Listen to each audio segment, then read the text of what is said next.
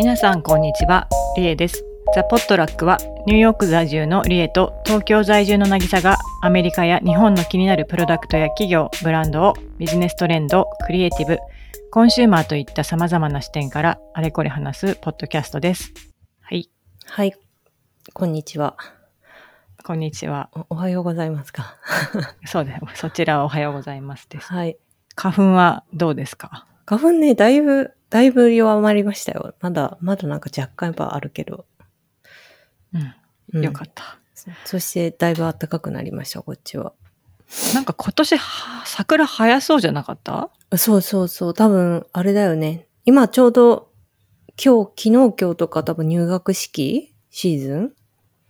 だけど、うんもう散っちゃってますね。葉桜。完全に。東京は。こっちはね、今ね、そろそろ満開って感じになってきてます。おー。うんいい、意外と。咲いてる。へえ、そうなんめっだ。ちゃ綺麗。へえ、桜が植わってるんだ。そう。へえ。植わってる。植わってるし、なんか増えてる。へえ、そのイメージ全くなかった。え普通に。そう、私もまあ、そうそう、普通に、うん結構その公園だけじゃなくて、路地にも生え、なんかあの、大きいさ、プランターみたいなやつごと、うんうん。うん。あ、プランターが桜。そうそうそうそう。なんかあの、すっごいでっかいプランターみたいなさ、あ、観葉植物がのもう植わってるね。で、うん。そうそう、もう動かせませんみたいなやつ。はいはいはいはいはいはい。それが、ポンポンポンポンって感じで。あの、、置いてあったりとかして、そのチェルシーとかのあたりに。うんうんうん。あの、すごい綺麗でびっくりしました。そうなんだ。すごい。見てみたい。そう。あの、私実はね、散々ニューヨーク通ってるんだけど、うん。いつも安い時期を狙ってきてたから、あるよね、そういうの。うん。だから実は初めてなんだよ、春が。ああ、なるほど。うん。確かに春にあんまり行く機会なさそうだもんな。そう。で、まあ多分人気っていうのもあるのか、まああとなんかどっちかっていうと今はどっちかっていうと日本の方がさ、うん。なんか帰りたいみたいな気持ちになるじゃない。うん。とかまあ日本にいたいっていうか、うんだからすっごい街が綺麗でびっくりしてます。へえ、でもなんか今、ちょっと、ニューヨーク桜っていうワードで Google で画像検索しても確かにすごいピンク。うんうん。うん八重桜が多いのかな？出てくいや、る写真だと。なんかね、そういうわけでもないない。うん。いろんな、あとなんか桜っぽいやつ。うん。なんかちょっとソメイヨシノとは違うし、八重桜でもないけどみたいなものもあったりとかして。でもなんかすっごい花がたくさんついてる桜みたいな木とか、あと今木蓮？ああ、いいですね、木蓮。うん。あの、ピンクの木蓮と、はいはい。あとね、床は、床っていうか地面うん。は水仙黄色い水仙がもうすっごい植わってチューリップとだからもうすっごい綺麗ああ、じゃあ街にそんなにお花がこう植えられてるんですね。至るところにね。それを知らなかったので、うんすごく今街の天気の日に外出て。感動あ綺麗みたいになっていいっすね。気分上がりそうんあのちょっとなんかおのぼり感がう。うんうん。出てますもうみんな いや、でも春はね、やっぱ気候もいいし、まあ花粉、と、日本はね、花粉以外、気候もいいし、ね、なんか、お花は咲いて、お天気良くてみたいなのだけでも、ね、なんか、ニヤニヤしちゃいますよね、外歩きながら。する、ねしますねねニヤニヤしますねほんと。うんへそうそうえいいですね。だからセントラルパーク人すごいです 急にもうそっか。今までね、うんやっぱ寒かったからあんまり人歩いてなかったんですけど、もう時間問わず、あの結構人いっぱいいますね。うーん。まあ、人多いのは東京も同じだわ。ああ。なんかでも空港もね、すごいみたいだね、人がね。そうそう、ちょっと後で話そうかなと思ってたんだけど、もう本当にすごい人が。もうね、あ、そうなの？これ、あの、土日も関係ないから、もう平う日ん、なんかね、仕事とかでちょっと渋谷しき渋谷周辺とか行かなきゃいけないなと思って行くともう、あれ土日だっけってぐらい人いるし、そうなんだ。しかもね、多分ね、4割ぐらい観光客なんじゃないかな。ええすごいね。戻りがすごいね。いや、本当に外国人が多い。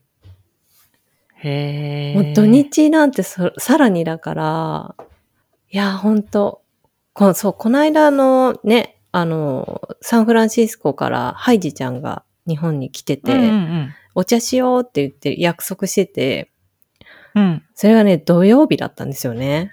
うんうんうん。で、まあ、なんかちょっと、あの、人が少なそうなカフェとか行けば入れるだろうとか思って、いたらもうね、本当にどこも入れない。あー全部行列。へえ。いや、もうちょっとね、行動しづらくて、うん、最近本当土日に休み取らない方がいいんじゃないかなって思ってる。行動しづらいから。なんか、土日働いて家で、なんか平日に休み取っちゃった方がまだマシなんじゃないかなって感じがする。うーん。なるほどねす。ごい。本当でちょっとなんか、そういう、うん。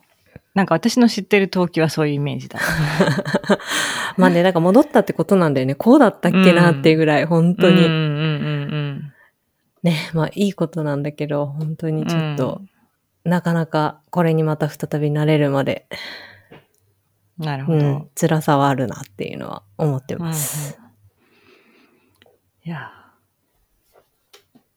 でもちょっと、夏に帰るのをまた、目論んでます。お、いいですね。なんかあれだね、やっぱり、あの、このコロナが落ち着くと、アメリカ組の帰国タームが短くなるっていうか、じゃあ、みんなちょくちょく帰ってくるじゃんと思って。チャンスあったらやっぱりさ、なんか何があるかわかんないから帰れる時に帰ってこうって感じになりますよね。そうね、確かにね、確かに確かに。そうだね、うん。動ける時にね、帰れる時にね、帰っといた方が、何でもそうですね、やれる時にやっといた方がみたいなね。そうです。そうです。ね。はい。はい。じゃあなんかこの流れで、はい。あの、今日はあれですよね、マシュマロが来てたということで、はい。ちょっと、ね、じゃあのこれはい。うん、なぎちゃん読んでもらっていいですか？はい。ちょっとだいぶ、あの、いただいてから時間が経ってしまったんですが、はい。いただいていたマシュマロを読ませていただきます。えーリエさん、なぎささん、こんにちは。バイリンガルニュースリビルド A&Y からたどり着いて、毎回楽しく拝聴しています。バイリンガルニュースからリビルドに行くんだね。なるほどね。面白いね。リビルドなるほど A&Y はすごいわかるけど。うん、わかる。うん。ね。ここにバックスペースは絡まないんだね。うん。面白い。ありがとうございます。うん。ありがとうございます。アートやファッションなどが好きで、先週も銀座で銀座メゾンエルメスフォーラム、ネクサス、シャネルネクサスホール、資生堂ギャラリーなどを巡ってきました。特にシャネルのマベルポプレット展は見る角度によって変わり面白かったです。リエさんのニューヨークギャラリー事情も聞きたいです。今後もゆるく続けてくださいね。楽しみにしています。ということで、このゆありがる、たいですね。このゆるそうく。ゆる続けを応援してくれる方がすごく、あの、ありがたい。うん、ありがたい。はい。ありがとうございます。ということで。うん。なんか行きました？リエさん、ニューヨークで。まあ、ギャラリーとか。なんかよく感激的なことは行かれてますよね。ああ、そうですね。ね私、バレエ、えっとね、去年ね、うん。2回行って、今ね、ちょうどシーズン的にお休みなんですよ。ああ、バレエはね。バレエはね。で、うんまた再開するんですけど、で、あのー、バレエはまあ行ってて、あのー、それと、最近ね、ベメトロポリタンミュージアムに行ったんですけど、あのー、食事ができるって知ってました？ああ、知らない。あのね、私、レストランとカフェテリアとかあるの知ってたんですけど、うん。ダイニングがあって、うん。なんかすごいあの、メトロポリタンのなんか、ちょっとピラミッド調、なんかエジプトのとこかな、うん。ピラミッドみたいな感じのガラス張りのところがあるんだけど、その結構アイコニックな場所。それの上の方の階にダイニングスペースがあって、なんかローカル食材で結構ちゃんとしたお食事を出してくれるレストランがあって、へえ。金土の夜しかやってないんですよ。なるほど。すごい営業時間でそそう。で、しかも終わった後に、なんか、金土は夜間拝見もやってるんで、拝見っていうの、うん 夜間拝観？拝観ってあれ、お寺か。夜間、なんだろうね。はい公開？公開？公開、ううんん、うん、夜間もあオープンしてて、うんだから、お食事終わった後もなんかそのミュージアムの中通ってへ出れるんです。よ。だからもう人もあんまりいないし、なんか、こう、すごいスペシャルな体験って感じで良かったです。へえ。え、これかな？ザ・なんと、うん、ダイニングルームアットザ・メットそうです。結構クラシカルなそう。感じの？で、美味しい。美味しかったへで、ちゃんと、あの、シーズナルか、展示会インスパイアードなコースか、プリフィックスでー。素敵。でしょ？しかも65ドルなの。よくない？素敵。価格も素素敵。敵でしょ？そう。だから、ちょっとなぎちゃん次来たら行こう。行きたい。これは合わせて。皆さんこれね、い行ってほしい。あの予約取れるんで、ただ2日しかやってないんで、うん早めに取んなきゃダメなんですけど。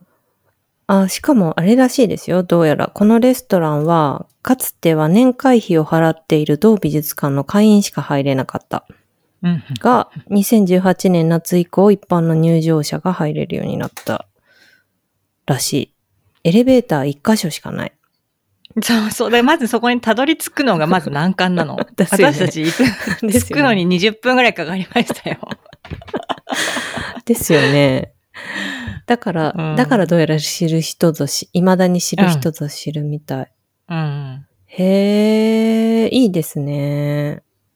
私もまさにメンバーのお友達かうらん。誘ってもらって、予約してもらって知ったの。あなるほどね。うん。はいはいはいはい。えー、本当だ。ディナー月からどう？うん。なるほどね。そいいですう。ね。なんか、すごくおすすめです。へえ。まあだからちょっとアートギャラリーとは違うんだけど、私結構ね、あの、いつも美術館行ったら、その、み美術館についてるカフェに行くのが好きなんですよ、すごい。ああ。でもいいとこ？多いですよね、特に。そうなんですね、サンフランシスコもすごいね、どこもちゃんとしてましたよね、美術館にあるレストラン。そうそう、行ったよね。うん。うん。あの、あ、行ったよね。ってか、私と行ったんじゃないよね、あれ、確か。あれ、ハイジちゃんと行ったんだっけ？え、あの、私とはなぎちゃん行けて行けてないよね、あれ行ってないか。そっか、うんなんか多分行っ。てほしい、行こうみたいになって結局私とは行ってない気がするんだけど。そっかそっか。あそこよかった、うん良いですよね。いやいいよ、いいよね。うん。SF メット？SF モマのね。うん、モマか。モマうん。で、こっちのモマの、えっと、ザ・モダンっていうレストランも、うん。ミシュランのレストランですごくいいんですよ。へえ。美味しい。で、それもなんか、外の席だと中庭に面してて、め、あの、うんモマの中庭に面してて、で、空間もいいし、ご飯も美味しいし、で、まあ、今日言った二つは両方とも子供も入れるっていうのもすごくメリットなので、あの、こう、お子さんいらっしゃって、ちょっといいとこに行きたいなっていう人にもおすすめしたいって感じで、まあちょっとグルメ情報になっちゃったけど。ギャラリうんー美術館巡りをした時には、ここにご飯を食べに行けっていう。そう。でもね、なんか本当それセットでやると結構楽しくなると思う。そうですよね。うしかもね、そこのレストランは、美術館の何かに沿ったメニューが出てくるとかだとよりいいですよね。あと大体インテリアもすごいいいんですよ。うんうん。あの、やっぱり置いてる机とか椅子とか、あと花瓶とか、なんか、まあそのメットのえっ、と、ダイニングの花瓶は、あの、ヒースセラミックだったんですけへど、お、ヒースだと思って。え。へえ。うん、そうそう。あの、だから、結構こう、空間的にも、なんかこれは立ち寄らないと損だよっていう気もするので、うんちょっと、なんていうんですか、こう、うん、上級者の楽しみ方って言わせていただくとあれですけど、そういう感じで、ちょっとその展示をめっちゃ見るっていうんじゃなくて、ちょっとそういう、こう、気持ちでうん。ゆとりを持っていくのもありじゃないですかねというのを一つ情報としてお提供したいです。ー おーでもいいですね。知らなかった。うん。うんうん。なんかね、確かに旅行でそういうとこ行くと結構見ることに必死になって、あ、お昼食べるの忘れてた、どうしようとか言って、もうなんかその辺でサンドイッチ適当に買って公園で食べればよくないみたいなうん。ことになりがち。うん。そう。ねだけど、やっぱ、うん、美術館の私は、あの、すごい好きですね。そうえサンフランシスコのモマムのやつもすごいいいんですけど、ね5階のうんうんとかテラスとかもね、うん。そう、めちゃくちゃおすすめなので、で、あの、ホイットニーミュージアム？うん。新しい方のやつも1階のレストランもそそこもすごく美味しいし、ええあのうん。なんか大体どこもそうな感じなんですよ。なるほどね。なんかうん日本も結構新しい美術館とかだと、レストランちゃんと誘致してやってるけど、なんかそういう歴史ある美術館とかだとやっぱりなんかあんまりレストランともにうん一緒にこう予定に組み込んでいこうよっていうイメージないから、確かに。ね、うん。いいですね。へえ、まあ、あと、一応私こっちに来て、えーっと、最近だとグッケンハイムも行って、あとは小さいギャラリーにちょくちょく行ってるんですけど、うん。あの、まあ、小さいそのギャラリー、チェルシーとか、最近だとローアイーストサイドとかにも結構あるんですけど、うん。まあ、その辺の小さいギャラリーのいいところは、まあ、無料うん。で、空いてて、あの、本当に気軽に行けるっていうのが、あれですね。なん、か、去年の年末は、あの、レスに、なんかペロティンっていう、あの、他にもいろんな場所に、東京にもあるのかな？あの、ギャラリーがあって、で、そこにあの、なんかインターネット界では有名なミスチフっていう、なんかアート集団みたいなのがいると思うんですけど、うんうん彼らの展示があって行ってきて、ええペルティニューヨーク。うん。すごい建物だね、またこれ。そうそう。なんか、もともとなんか別の、違うか。これのためにペイントしてんのか。うーん。そういうのってなんかレス散策とか、そのリテール？うん。散策でしてるついでにも、そういうレスにあるので、うん。こう入って、あの、楽しんだりとかもできるし、で、あの、結構、まあミュージアムショップとかも、あの、いい感じなんですよ。やっぱモダン、そういうエリアってやっぱモダンアートが多いので、うん。あの、こう、なんかほんとちょっと家に買って飾れるようなポスターとかグッズとかも結構あって、あの、おすすめですね。へえ。うん。今一応、あの、日本でディオールまでやってるのかな？まだやってます。多分5月までかな。うん。あの、もともとディオールを、えっと、こっちでやってたのがブルックリンミュージアムなんですけど、今は、あの、ミュ、ミュグラ？ミュグレミュグレ。ミュグレーか。わかんない。どっちが、ミュグレー日本だとミュグレーってなってますね。ミュグレ。あ、じゃあ、じゃあミュグレにしますね。ミュグレをやってるんですよ、今。おー。で、それが今私のトゥードゥーリストに入っております。ミュグレー店やってんだ。いいいいですね。うん。私まだディオール店すら行けていない。うん。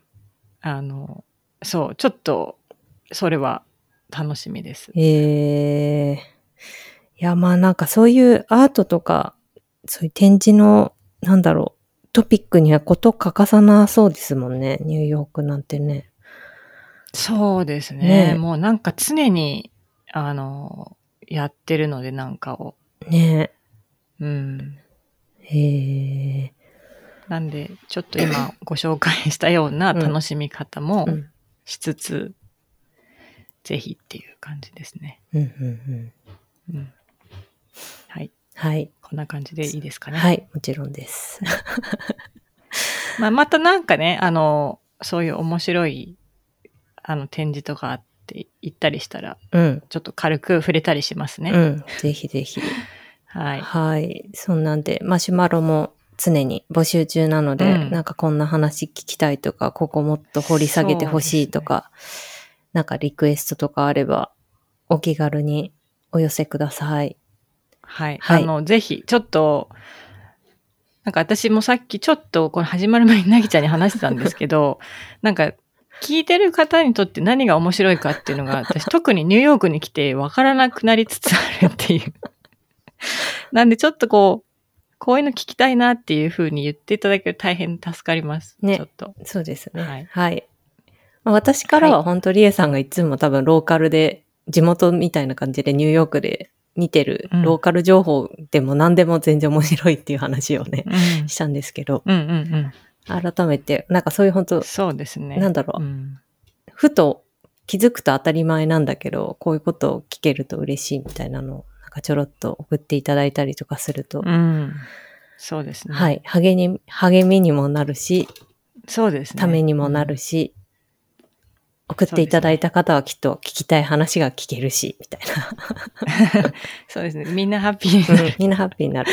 みんなハッピーになるので、ちょっとはい。お願いします。ちょっとなんか、やっぱり、こう、対話型のメディアじゃないんで、そうね、そうなんですよね。うん。あの、お便りいただけると、すごく、あの、うん、向上に役立てられるので、お はい願いします。はい。はい。えっと、マシュマロの送り先というか、マシュマロの URL は、えーいつも通りに、ショーノートに貼ってあるので、ぜひご覧ください。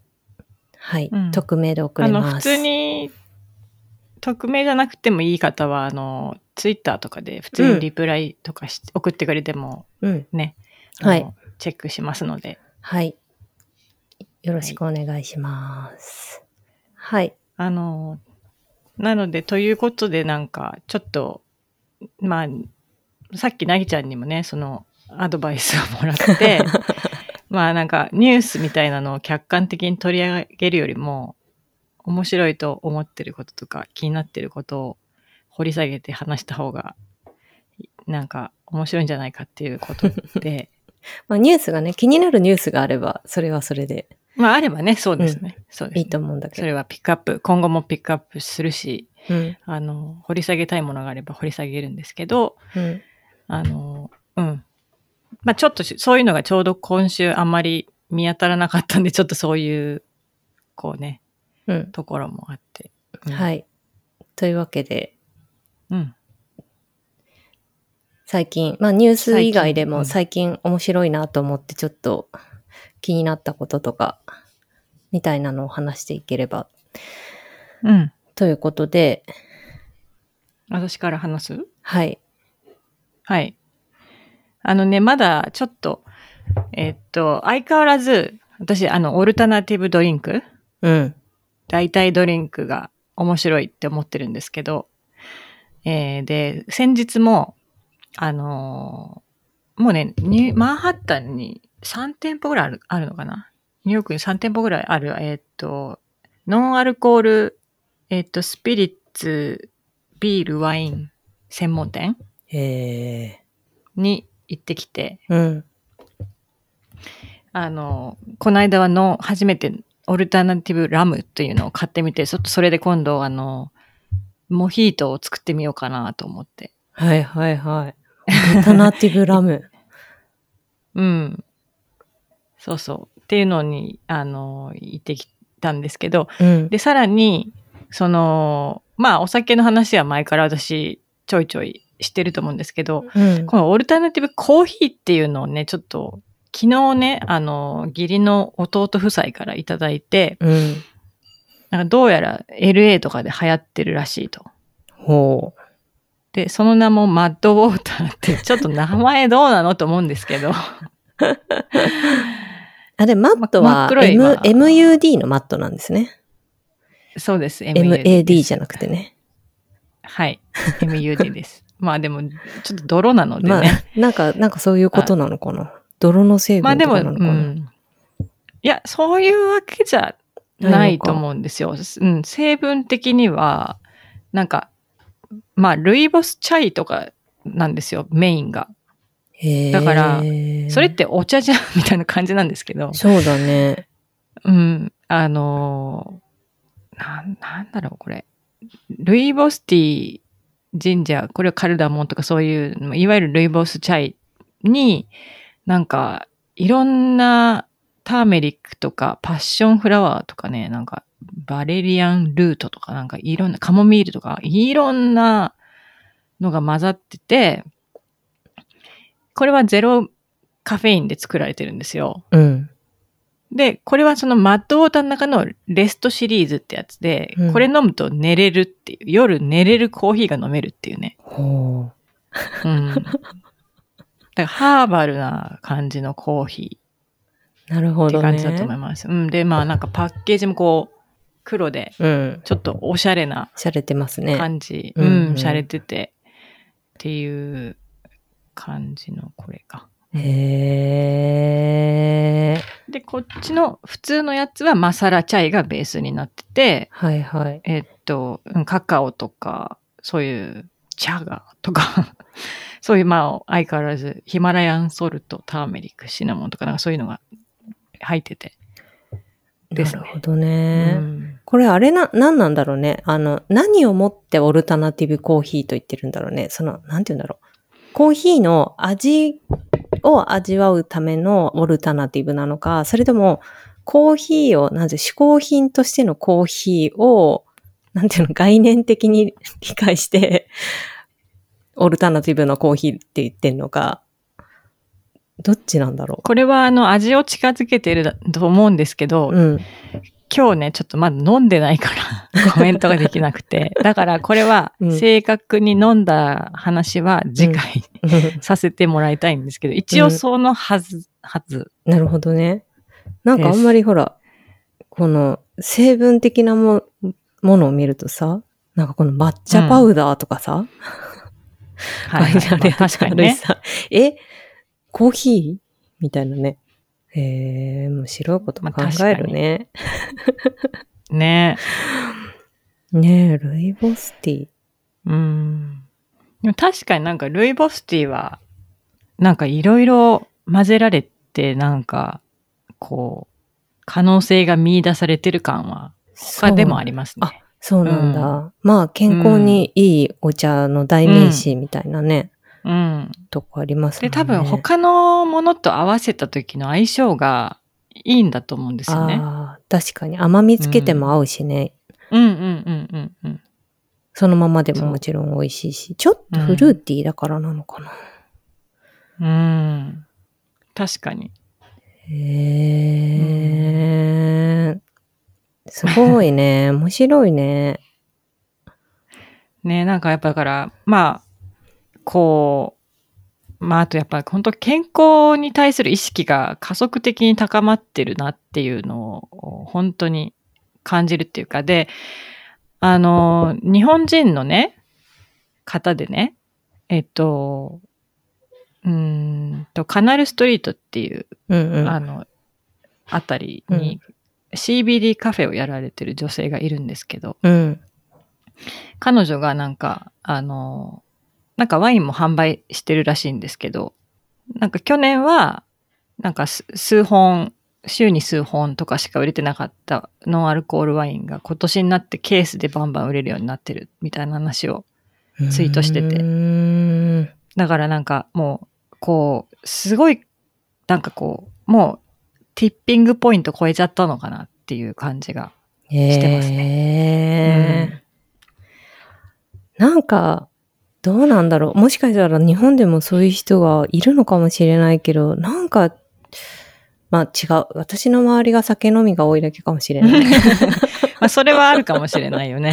うんうん、なんか、やっぱ好き好んで、なんかノンアルドリンク飲んでるっていう人はやっぱもともとそんなにお酒が、なんていうの、得意じゃない人で、うんうんうんなんかやっぱりこうう楽しめな、あんまりそういう席楽しめなかったりとか、美味し、なんか美味しそうなのはわかるけど、美味しさがわからなくて悲しいみたいな部分を、そういう美味しいアルコールオルタナティブドリンクみたいなので、なんかこう埋められるみたいなのが良いっていうのを見るけど、なんか健康のために酒飲みだった人がお酒をやめて、そういう飲み物に乗り換えるみたいなのって、なんか、やっぱあんま見たこと、私はあんまない、今んとこないなーっていう感じがしてて。うんうん。でもなんか実際、私なんかで見たんですけど、うんそのアルコールの売り上げも下がってるみたいですよね、日本ああ、。そうですよね。うん。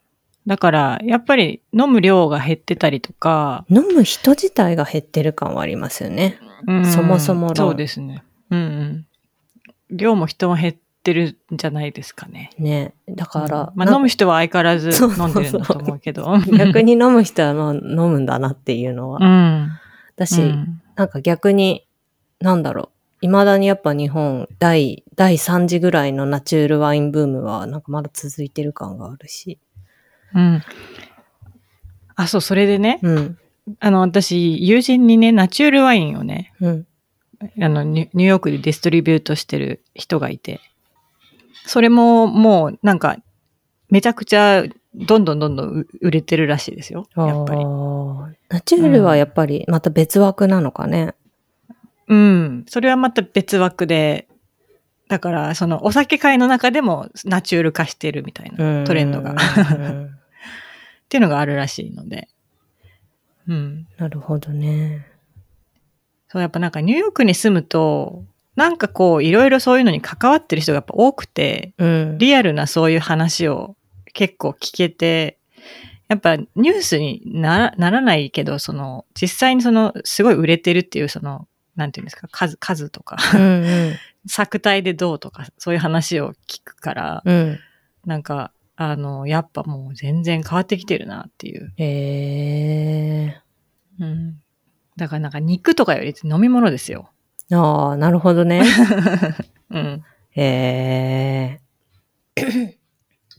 っていう感じで、はいはいそれが私の今一つの、まあこのマッドオータ時代やっぱりベニスでスタートしてるっぽいので、うんうんまあなんかあの辺の人が考えそうだなっていう感じなんですけど、ー。うんうん。うん。だからまあ、まだまだ出てくるんじゃないですかね。へなんか最近、あれですよね。確か、スタバでもオリーブオイルのなんかメニューが始まったんですよね。オそうなの？リーブオイルドリンクが。うんうん。ー。何それ？それも多分健康のなんか一環な路線っていうか、あの多分あとビービーガン？あのミルクを使わないという意味での選択肢でのだと思うんですけど。本当だ。スター、うん。アメリカスターバックス、オリーブ入りの、オリーブオイル入りのドリンクを発売。うん。へー。まだ飲んでませんが、あの、始まりましたね。なるほどね。すごいね。日本、この間久しぶりに、夫が行くって言ったから、スタバ行ったら、なんかコーヒーじゃない飲み物買ってきて、何これって言って飲んでみって言われたから飲んだら、なんかすごい飲み物だったよ。なんだっけな うん？コーヒー、コーヒーじゃないの？えっとね、コーラ、コーラフラペチーノ？ああ。なんかすごかったよ。駄菓子屋の味がしたへ。ーまあ、そりゃそうだろうね。本当に。なんか、今、オリーブオイルってこう、こうなんつうの、ビーガンだ、健康だ、みたいな話と、うんうんうんなんか正反対なんだ。確かに。正反対だ。うん、なんかすごい、すごい飲み物だった。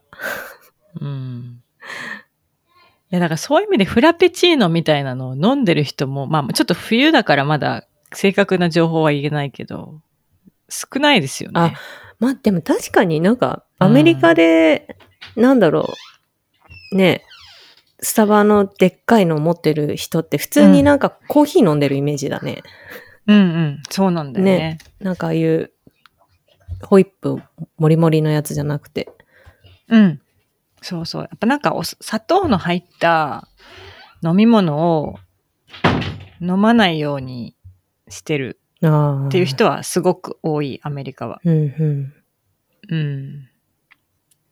ね。なので、まあちょっと、意外と盛り上がってよかったわ。いやいや、ほら、なんで盛り上がれるんですよ、意外と。ああ、確かに。やっぱり。うん、確かにね確かに。。ニュースじゃまあねなくてもね。そうだね。はい。はい。それがまあ一つ目ですね。うん。まああとなんか実は私ね、最近ちょっとファッションが迷子で、迷子？何を着ていいかよくわかんないんだよ。あ、それサンフランシスコからニューヨークに行ったからじゃないですか？あ、そうそうそうそうだね。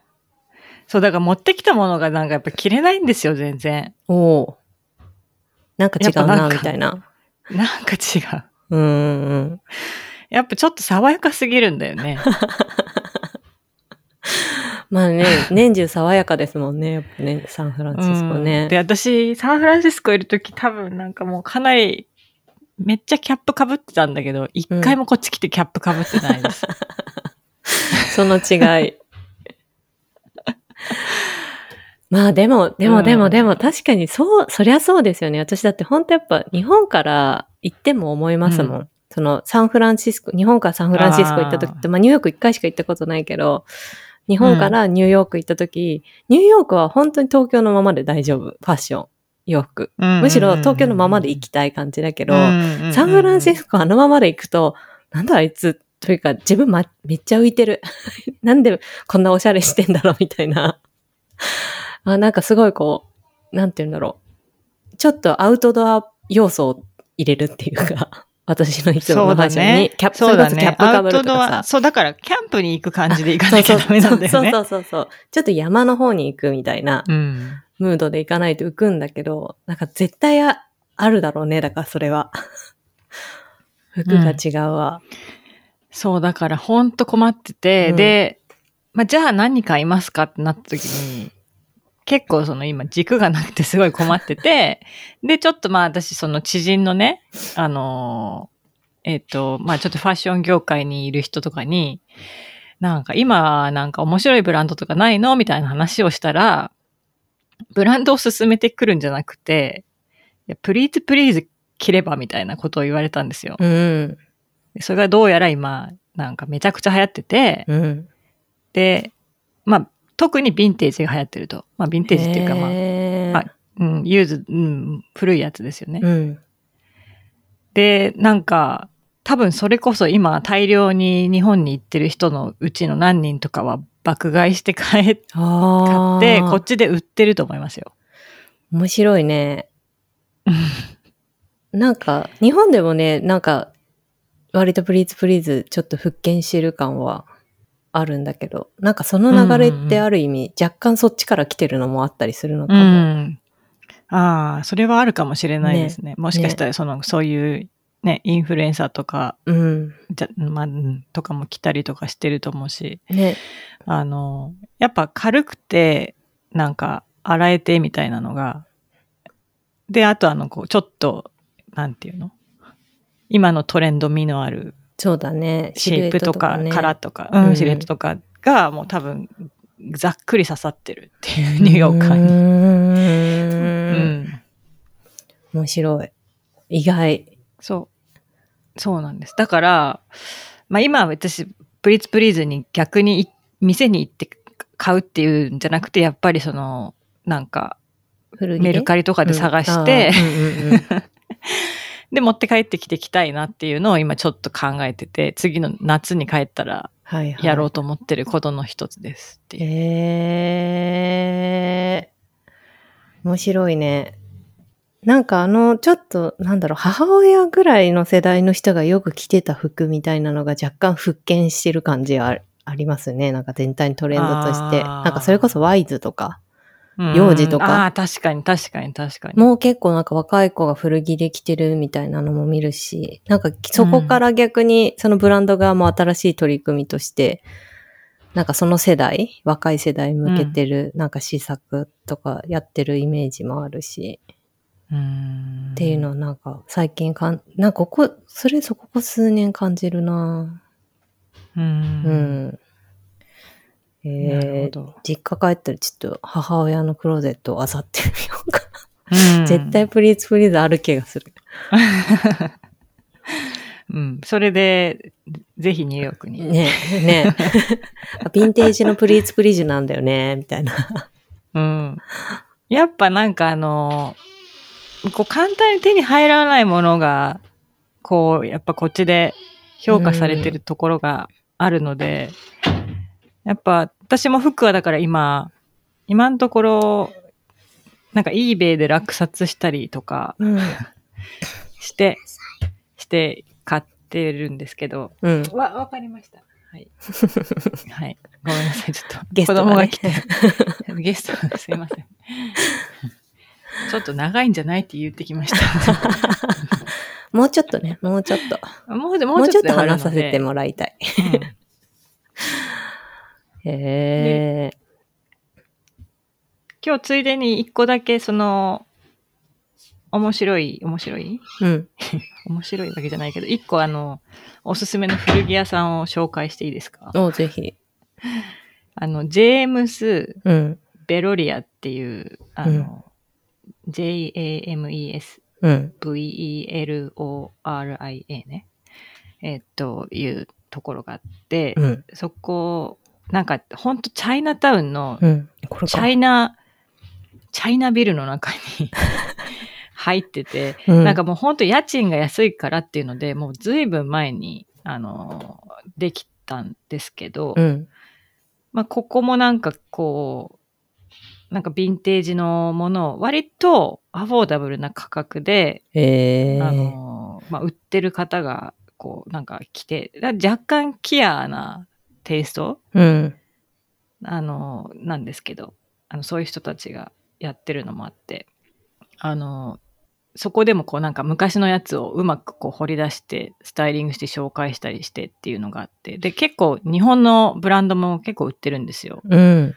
だから結構これとかも、あの、日本の方は好きな、好きかもしれないっていああ、本当だね。う。うん。へえ。だいたい2000私ここで年代前後。あ、そうですね。私ここで昔あの、純也のトレンチを買ったんですよ。へえ。うん。まさか自分がさ、こんなニューヨークのさ、チャイナタウンでさ、確かに純也を。コートを買うと思ってる。そうそうそう。なんかそういう感じで、結構あの、うん、サイズ展開とか、あとその品の程度も割と状態がいいし、はいはいはい。結構面白いんじゃないかなっていう、へえ。ちょっとユニークなお店なので。うん。ちょっと、キンキンニューヨークに行かれる予定のある方、ぜひ。うん。ね。うん。えーまあ私はそんな、今日のところはそんな感じですかね。なんか、私はちょっと一個だけ、あのー今朝、本当読んでたニュースなんですけど、うん。なんか、新宿伊勢丹が絶好調らしいっていうニュースが出てて、へーと思って。最近行った？いやね、全然行ってないんだよね。だから。なんかちょっと見れてないのはあって、まあそれにはちょっといろんな事情があるんだけど、なんか、まあ、に、なんていうの、まあ日本でよく言われる新富裕層みたいな、20、うんう30ん代の富裕層が、まあ単純に増えてて、かつそういった人たちをなんか囲い込む施策をやっているらしいんですよ。うん。で、そ、れがすごく好調に推移していると。うんうん。いうことらしいんだけど、いや、なんか肌感としてあんまりそういう感じがなかったから、うん、まあな、ふんふん、なるほどね。ちょっと久しぶりに行ってみなきゃなっていうのをちょっと思ってたっていうだけの話。かつ、うん。まあそこプラス冒頭の東京に人が多いっていう 話も、まあつながるなと思って。その新富裕層みたいな人たちでやっぱりインバウンド戻ってきてるうん。みたいな部。分で、で、かつ、まあ、東伊勢丹とかだとやっぱこうそこで育った東京のブランド、いいブランドみたいなのがだいぶ今育ってきてて、そういうのをめがけて買いに来る顧客も増えてるみたいなうーん。話らしいんですよね。へえ。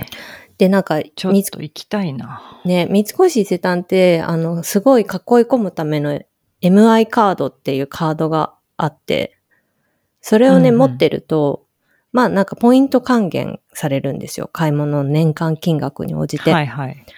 で、えっと、えっと、確かに3%、5%、7%、10%だったかな。で、だんだん変わってくんだけど、年間買い上げ金額で。で、そのパーセンテージがね。うん。だから、最大だと、えっと、10%、10%還元になるわけですよ、お買い物の。だそれは会費が高いやつが還元率が高いってこと？違う、買い物の金額。あ、違う。買い物の量で比例してる。年間100万かな。そう、それが結構大きくて、私も、あの、まだ実家住んでた時とかは、母親ともうずっと伊勢丹行ってたから、それでもう洋服買って買って買って買って、もうそうすると100万とかヒュッと超えるから、そうするともう10%ある意味オフで常に買い物できるから、もう伊勢丹で買い物するんですよ。そうなると。何でも伊勢丹で買った方がいいってまあ確かに。なるわけですよ。で、まあこれもうちょっと昔の話を挟んじゃうと、さらに結構昔はもう本当に割引だったんですよ。ポイント還元じゃなくて。うーん。その I- MI カードで払うと10%オフで買え買えるっていう。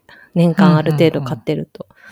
で、なんか割とそれは囲い込みの施策としてすごいなっていうのを思ってたんだけど、なんか今はなんかその、さらにその100万の、100万年間買い上げ10%還元って人たちの上を300万以上買い上げの人をプラチナ顧客って呼んでるらしくて、なんかその人たちにさらに、まあ昔で言う外商的な、もっと御用聞き的なサービスとかを提供して、まあさらにその300万以上買ってくれるようなロイヤル顧客をさらにこう伊勢丹で全部買えばいいじゃん？伊勢丹に言えば何でも買えるじゃんっていうところまでこうなんかどうやら持ってってそのループがうまくいってるみたい。うーん。なるほどね。と思って、なるほどっていうのを思って見ていたっていうね、うーん。話でした。へえ。ねなんか百貨店本当に昨今暗いニュースしか見てなかったから、なんかね、こういうね、ニュースはすごく嬉しいというかいいなって思って。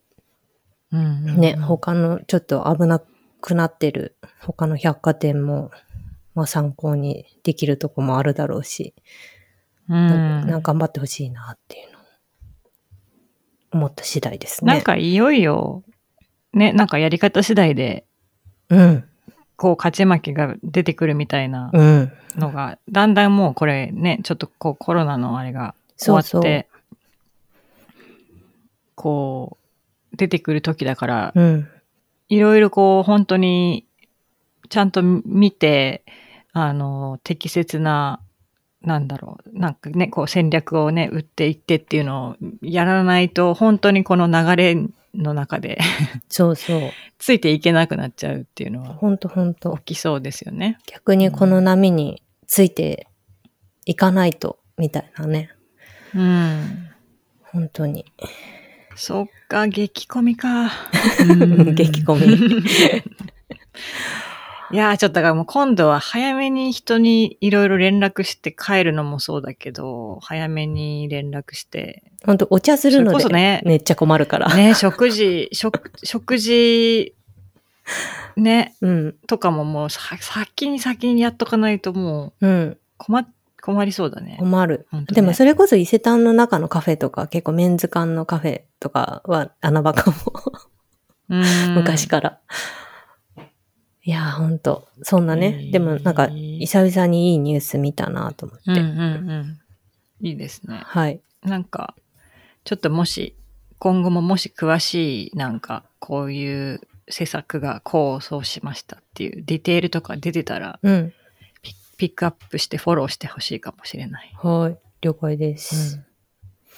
まあ、こっちもちょっと、最近の百貨店事情、気にになるので、ちょっと気にしてみようと思いました。ね、なんかね、うんコロナでやっぱ低迷してたものがガラガラーっと動き出して、さて勝ち負けどうなったみたいなのが出てくる頃がだなって感じうがん。してますね。そうだうんね。うんはい。そんな感じかな？はい。そうですね。じゃあ、今日はそんな感じで、はい。はい。では、今日のザ・ポットラックはこの辺で、はい。感想などはハッシュタグザ・ポットラックをつけてツイッターでつぶやいていただけると嬉しいです。また、ご質問、リクエストなど、匿名メッセージサービスマシュマロで募集中です。エピソードのショーノート部分にリンクがありますので、どしどしお寄せください。なお、ザ・ポットラックの最新情報はツイッターまたはインスタグラム、ザ・ポットラック US でチェックしてください。はい。では、えーザ・ポットラックのリエと、なぎさがお届けしました。次回もお楽しみに。楽しみに。